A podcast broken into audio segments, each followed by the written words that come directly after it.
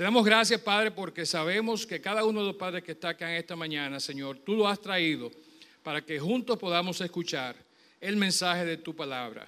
Y así podemos, podamos entender, Señor, que tú realmente eres el papá de los papás. Te damos muchas gracias por eso, en el nombre de Cristo Jesús. Amén. Nuestro hermano Jeramel Rosario lo recibimos con un fuerte aplauso. Lo bendecimos en el nombre del Señor.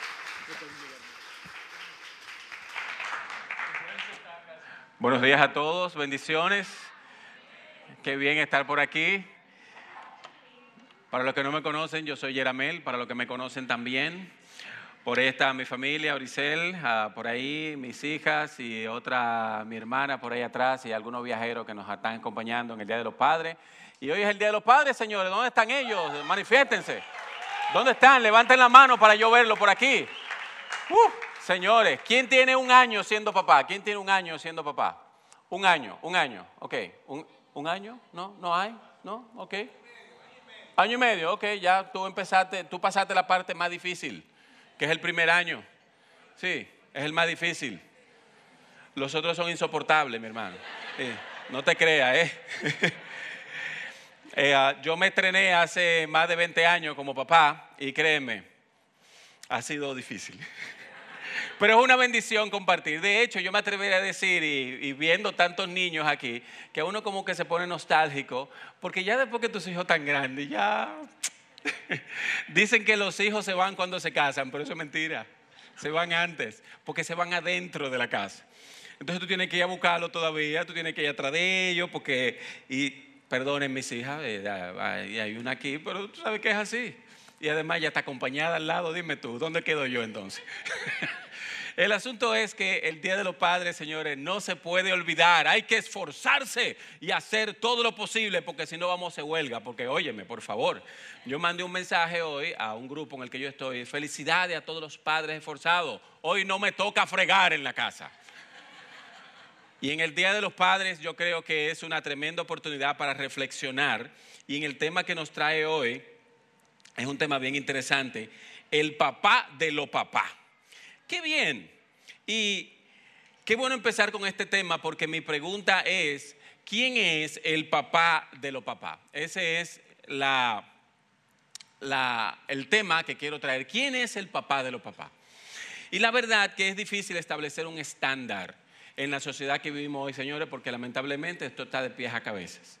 El asunto está como un poquito volteado. Es difícil establecer un estándar para hablar quién es este papá de los papás que estamos hablando. Y cuando pensamos en esta frase, el papá de los papás, estamos hablando de alguien, alguien que cumple, alguien que está dentro de los estándares. Pero en vista de que es difícil establecerlo, necesariamente y obligatoriamente hay que irse a la palabra de Dios para entender quién es el papá de los papás. Y la Biblia nos habla mucho acerca de esto. Y yo podría decir que mi padre tiene 81, 82 en dentro de un par de meses. Se acerca uno de esos de los papás de los papás. Tengo que decirlo de esa manera.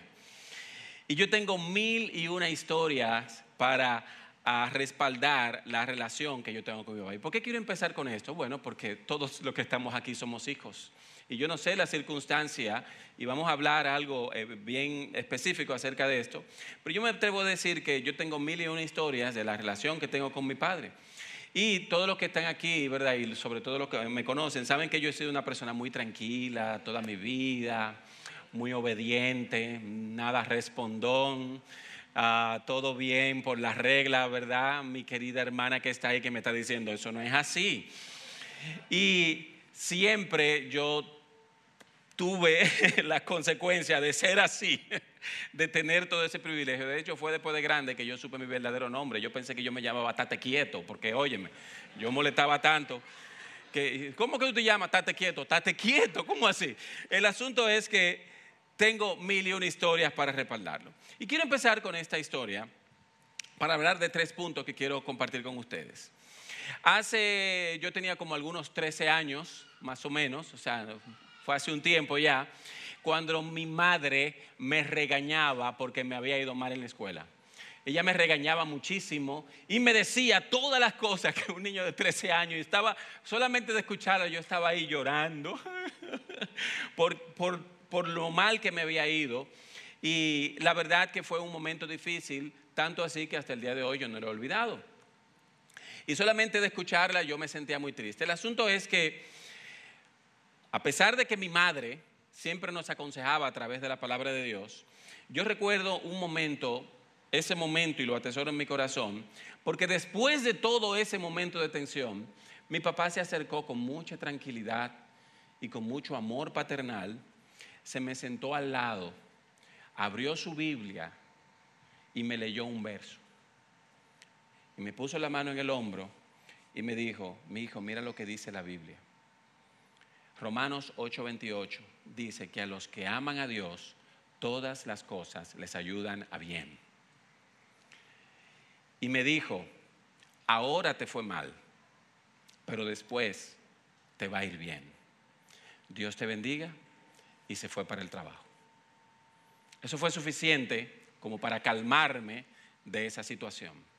Pero esa historia fue tan impactante para mí que todavía la recuerdo y marcó algo en mi vida de este verso que a los que aman a Dios todas las cosas le ayudan a bien. Él, igual que mi madre, tuvo también sus palabras, lo único que llevada de una manera diferente.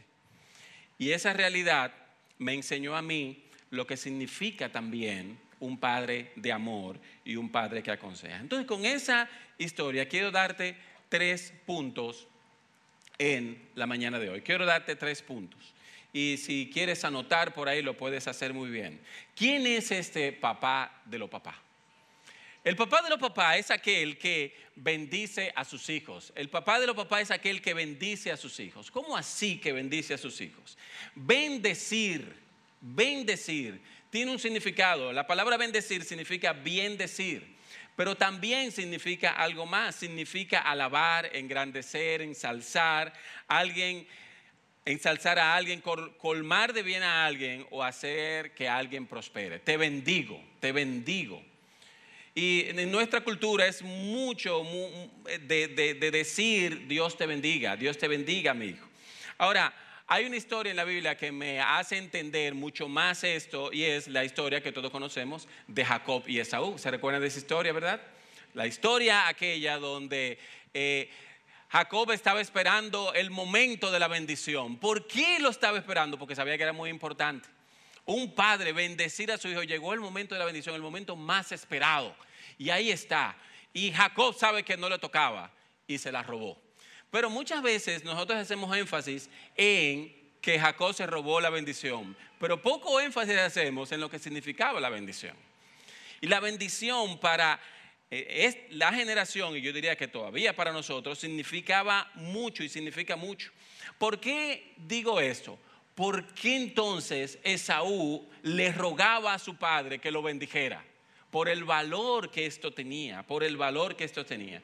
Y dice en Génesis 27, 38, y dice, y Esaú respondió a su padre y le dijo, ¿no tienes más que una sola bendición?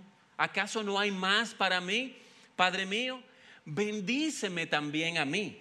Y la forma como lo hacía dice que alzó Esaú su voz y lloró. O sea, cuando dice que alzó su voz fue que estaba dando grito porque quería la bendición de su padre.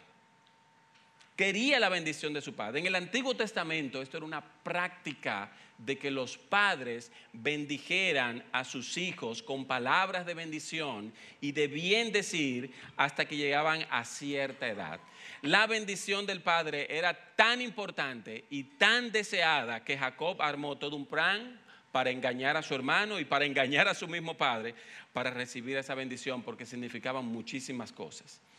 Pero no era algo que sucedía en un momento, era algo común del día a día. Por eso que nuestra costumbre los hijos le piden la bendición al padre. Dice, bendición papi, bendición mami. ¿Cuánto le pedían la bendición a su papá todos los días? Sí, es una costumbre que lamentablemente se ha estado perdiendo. Y a veces el papá le pone la mano a la cabeza, Dios te bendiga, mi hijo. Dios te bendiga, mi hijo. Dios te bendiga, mi hijo. Qué bien, qué buena práctica. Ahora, ¿qué beneficios tiene esto de bendecir a los hijos? ¿Por qué hay que hablar de esto? Bendecir a los hijos, y óiganme padres que están aquí, y me he dado cuenta que muchos de los padres que están aquí tienen hijos bien pequeñitos, porque así los acabo de ver. Y algo muy importante, a lo mejor tú empezarás a decirle palabras de bendición a tus hijos y él se va a quedar como, ¿ah? ¿Cómo así? Pero bendícelo. Siempre dile palabras. Porque qué bendición y qué resultado trae esto sobre tus hijos. Bendecir a los hijos con palabras provoca en ellos un tremendo sentido de seguridad propia. Trae también, se sienten empoderados para enfrentar la vida y son más conscientes del diseño de Dios para ellos. Saben quiénes son, tienen un sentido de propiedad, tienen un sentido de pertenencia, de que tienen a alguien por encima de ellos que le desea algo bueno y no va a venir otro por ahí a querer lavarle el cerebro. Hace un tiempo yo le decía a una de mis hijas todo lo que ella significaba para mí. ¿Saben para qué? para que cuando otro venga a decir, no es nada que yo no te haya dicho antes. tú eres bonita, tú eres excelente, tú eres todo. No va a venir otro por ahí a decirte algo que ya yo no te haya dicho. Y ustedes saben muy bien lo que tienen hembras, saben lo que es eso, ¿eh? ¿Verdad que sí? Ok, entonces trae buenos resultados bendecir a los hijos. Pero necesariamente hay que hablar de lo contrario. ¿Qué es lo contrario entonces de bendecir o bendecir? Entonces es maldecir. Y no es maldecir con malas palabras que conocemos. Lo contrario sería maldecirlos declarando sobre ellos palabras que le impedirán avanzar en la vida y por ende se van a sentir inútiles. Palabras como nunca haces nada bien. Eres igual de terco que tú, Hey, cuidado. Sí. Eres un bueno para nada. Entre otras cosas, ¿qué va a suceder con esto? Que los va a apagar, los va a disminuir y se van a desvalorizar. Sustituye las palabras. Si padre que estás aquí, por más desesperado que te sientas, recuerda que la palabra de maldición puede tener un efecto muy negativo, como también la palabra de bendición va a tener un un efecto muy positivo. Asimismo, estos hijos serán capaces, ¿verdad? Prosperarán en la vida, son capaces e inteligentes y que son una gran obra creada por Dios y hará que ellos deseen la bendición tuya todos los días. Cuando tu hijo te pide que tú lo bendiga porque él está deseando eso. Dedica tiempo, dedica tiempo. ¿Cuántas palabras de bendición le dirás hoy a tus hijos? ¿Cuántas palabras le vas a decir hoy a tus hijos?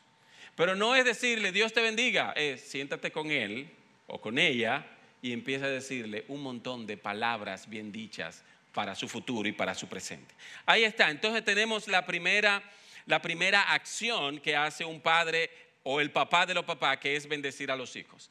La segunda es que el papá de los papás protege y cuida a sus hijos. El papá de los papás protege y cuida a sus hijos. Hace unos años atrás yo fui con mis tres hijas al médico. Saben que tengo tres hijas, la mayor, eh, que ya no está aquí porque se la llevó alguien de aquí.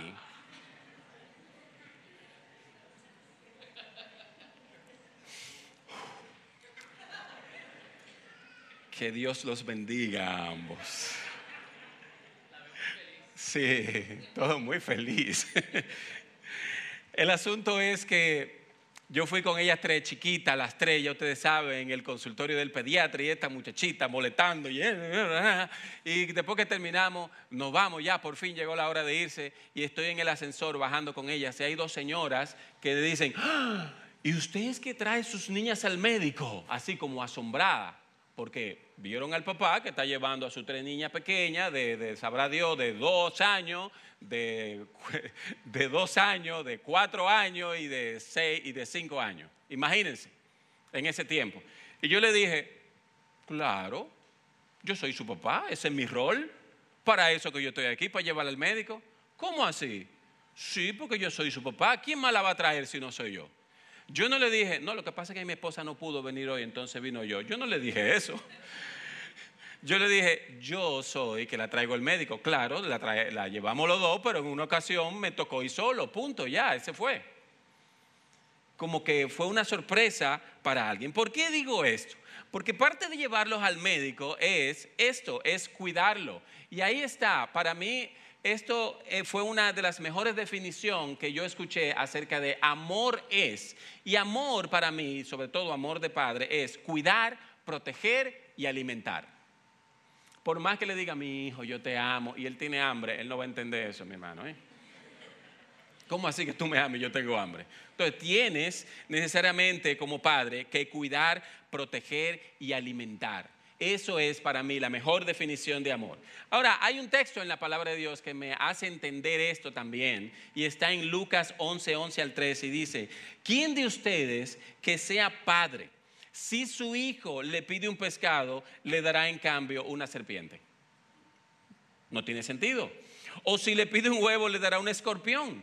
Pues si ustedes, aun siendo malos, saben dar cosas buenas a sus hijos, ¿cuánto más el Padre Celestial dará el Espíritu Santo a quienes se lo pidan? Aquí hay una, de hecho, dos tremendas enseñanzas en este texto de lo que significa el amor del Padre.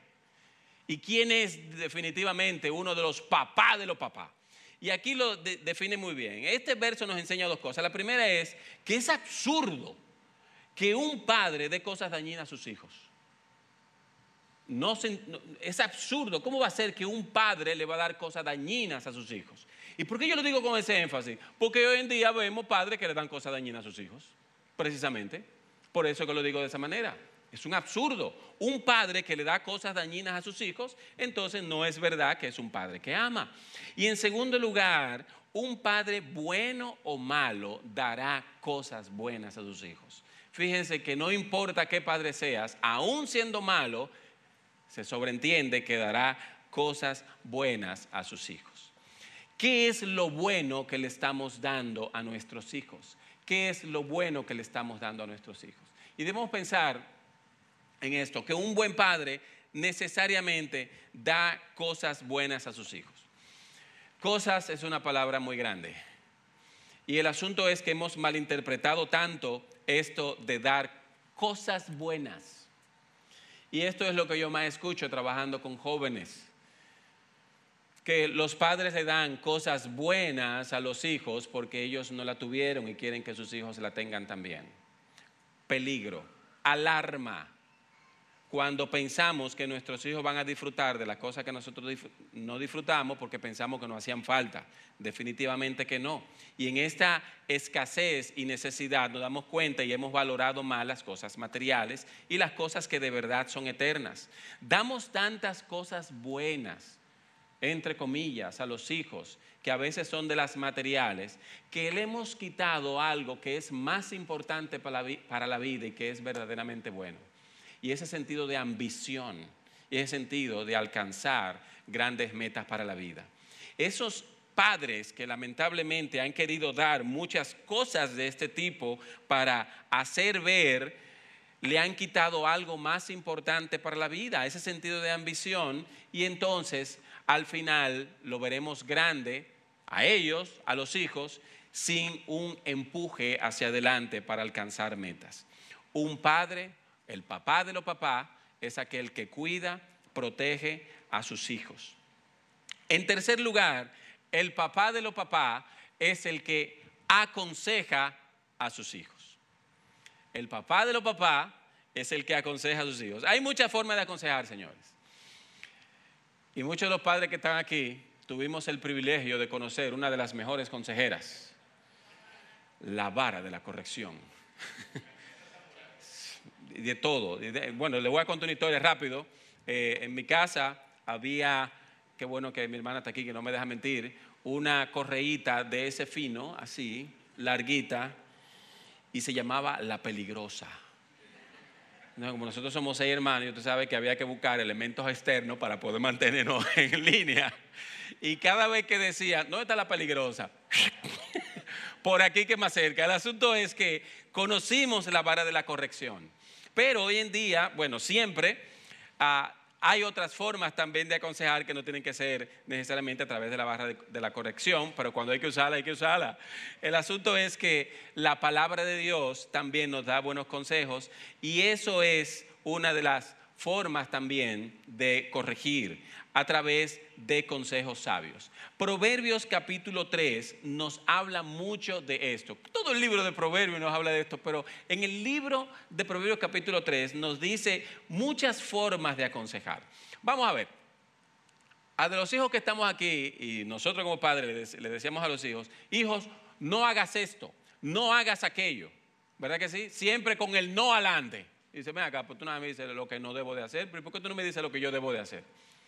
Ah, pero eso no es un asunto de ahora, déjame decirle, eso siempre ha existido.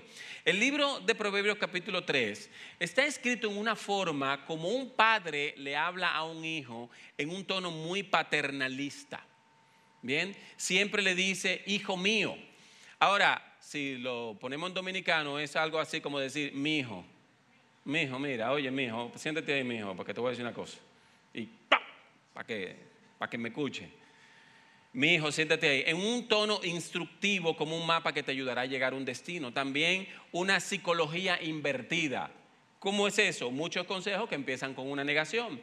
También efecto, causa y consecuencia. Mira, si tú haces esto, entonces, ¿verdad? Te habla de la causa y también te habla de la consecuencia. Si te va por aquí, te va a ir mal, esa es la consecuencia, te va a ir mal. Si tropieza por aquí, si te junta con fulano, ya tú sabes lo que te toca, es causa, consecuencia, y también un sentido muy ilustrativo de la vida diaria, tal como la familia, los negocios, las relaciones y los conflictos. Y aquí te van una serie de consejos que nos ayudarán a entender más esto. Por ejemplo, en el libro, en el capítulo 3 de Proverbios, aquí están un montón de consejos y algunos de ellos que nos dice, que le dice ese padre a su hijo. Primero le dice, hijo, no te olvides de mi ley.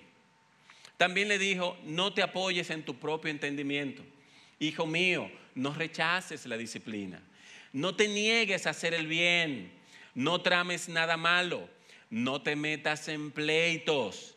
Y dice, no envidies. Ahí está un montón de enseñanza que un padre le da a su hijo en esa forma. ¿Por qué será que se lo está diciendo? Pero no solamente se lo dice y se lo repite, se lo dice de diferentes maneras. Así que Padre, busca siempre el consejo dentro de la palabra de Dios y siempre dale buenos consejos a tus hijos. Siempre dale buenos consejos a tus hijos. ¿Por qué digo buenos? Porque pueden ser que haya malos consejos también. Hemos visto tres cosas aquí. El papá de los papás bendice a sus hijos, el papá de los papás cuida y protege a sus hijos y el papá de los papás también aconseja a sus hijos. Ahora, aquí hay muchos hijos. Y para ser hijo hay que tener padre, para ser padre hay que tener hijos. Así que, hijo que estás aquí, aquí van unos versos bíblicos para ti que espero que te ayuden también a entender más esto. Hijo mío, Dice el libro de Proverbios, escucha las correcciones de tu padre y no abandones las enseñanzas de tu madre. El hijo sabio es alegría del padre. El hijo sabio alegra a su padre, el hijo necio menosprecia a su madre. El hijo necio irrita a su padre y causa amargura a su madre. Y aquí está uno, hijo, que estás aquí para que no te pierdas y para que te mantengas a raya y hijo, si te estás portando mal, oye lo que el Señor te dice aquí hoy. Al que mira con indiferencia a su padre y rehúsa obedecer a su madre, que los cuervos del valle le saquen los ojos y que se lo coman vivo los buitres.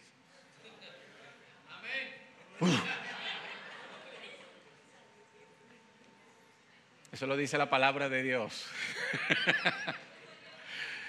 ¿Con qué ira se escribió esto? Pero está diciendo lo que significa un hijo necio, un hijo desobediente, un hijo indiferente. Y lo contrario del amor no es el odio, es la indiferencia. Hijo, no seas indiferente con tu padre. Aquí quiero concluir con estas palabras. Dios es nuestro Padre Celestial. Nos cuida, nos bendice, nos aconseja. Y yo no sé por cuál razón, en la razón que tú estás viviendo aquí, y yo no sé cuál es la relación con tu papá. Yo no sé la relación que tuviste con tu padre. Yo no sé si tú tienes un padre presente. Yo no sé si tu padre partió con el Señor. si no lo conociste. Ahora, independientemente de la, de la situación, yo te animo a que te refugies en tu Padre Celestial, quien te dará todo lo bueno que solo un Padre puede dar. Él es tu creador, te conoce más de lo que te imagina. Acércate a Dios y tú vas a recibir bendición y conocerás de verdad quién es el papá de los papás. Dios te bendiga, vamos a orar.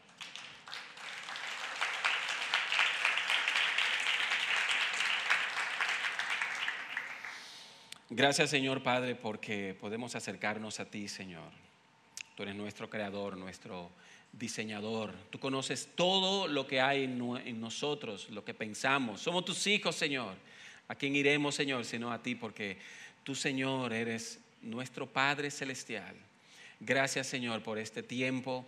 Yo te pido, mi Dios, que si hay alguien aquí que debe acercarse más a ti, mi Dios, y reconocerte como su Padre, yo te pido, Señor, que este sea un momento de reflexión para su vida.